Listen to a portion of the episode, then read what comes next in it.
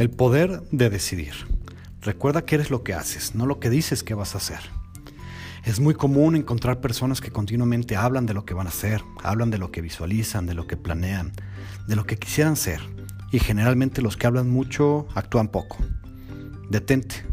Deja de hablar de todo aquello que quisieras ser. Deja de hablar de todo lo que los demás sí hacen.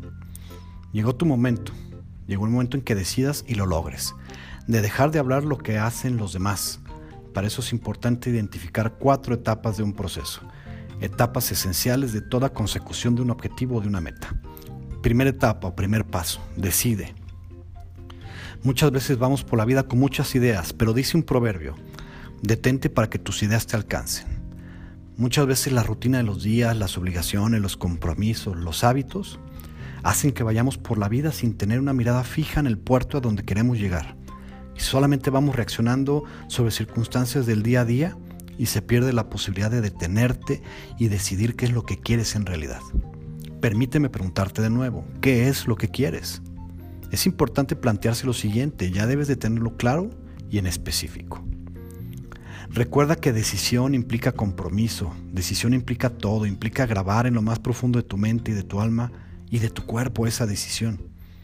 Te invito a lo siguiente, Decide con toda la fuerza de tu ser, con todo el compromiso, con toda la fuerza de tu corazón. Decide. La gran mayoría de la gente no da ese primer paso. No deciden con fuerza, no saben lo que quieren. ¿Qué es lo que quieres? Escríbelo, grafícalo, imagínalo. Tiempos, circunstancias, personas, características. Sé muy claro en lo que quieres, muy, muy claro. Si tú no tienes claro lo que quieres, nadie más lo va a tener claro. Enfócate, enfócate en lo que quieres. No te dejes llevar por boicots de la mente que te pueden decir, y es que no lo puedes hacer, y es que no lo vas a lograr, y es que no se puede. Todo en positivo, decide en positivo. Imagínate viviendo esa vida. Una vez que tengas esto bien firme y decidido, segundo paso, la planeación. Como ya lo tenemos perfectamente claro, ahora sigue la parte práctica, realista, la táctica, la estrategia, la acción. De nuevo, recuerda que del cielo nada te va a caer hay que actuar. Es muy importante definir el plazo que defines para lograr tu objetivo. Ten cuidado, si pones demasiados eh, plazos o demasiado tiempo para cumplirlos, puede ser que sea un boicot de tu mente, que quiere alargar, que no quiere salir de la zona de comodidad. Incluye personas estratégicas que te puedan ayudar, tus aliados. Aquí es bien importante establecer una alianza mental estratégica. Es muy difícil que de manera solitaria logremos todos los objetivos, es complicado. Se avanza mejor en equipo. La unión de mentes bajo un solo objetivo logra un nivel mucho mayor de conciencia, mucho mayor nivel y altura de energía, por lo cual todo objetivo requiere necesariamente aliados.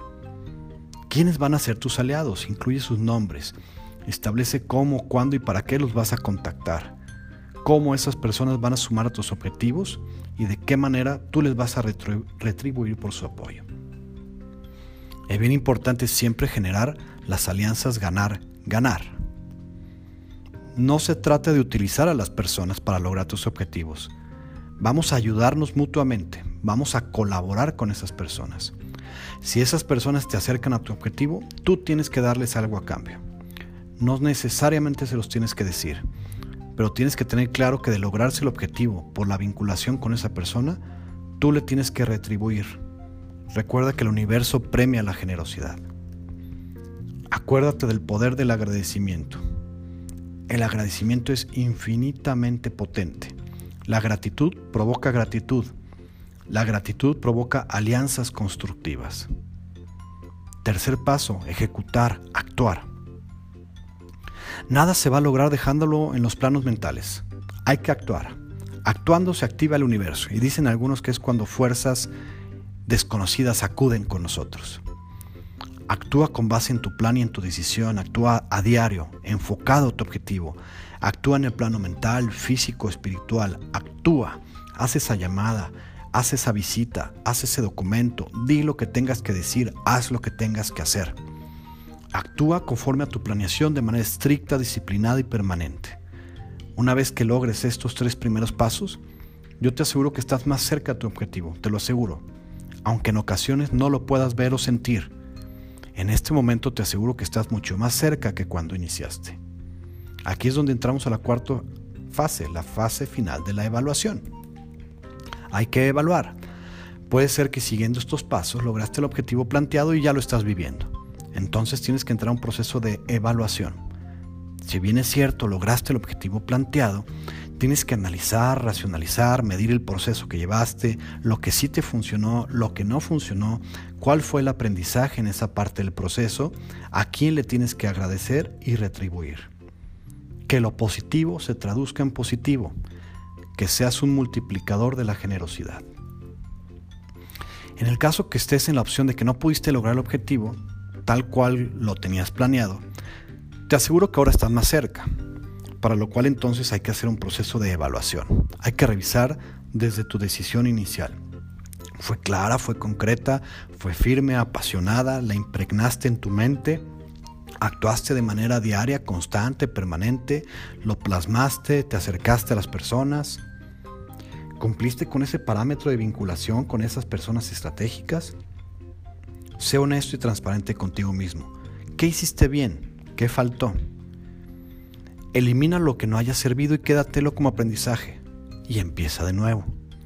Vuelve a decidir, vuelve a planear, a actuar, a evaluar.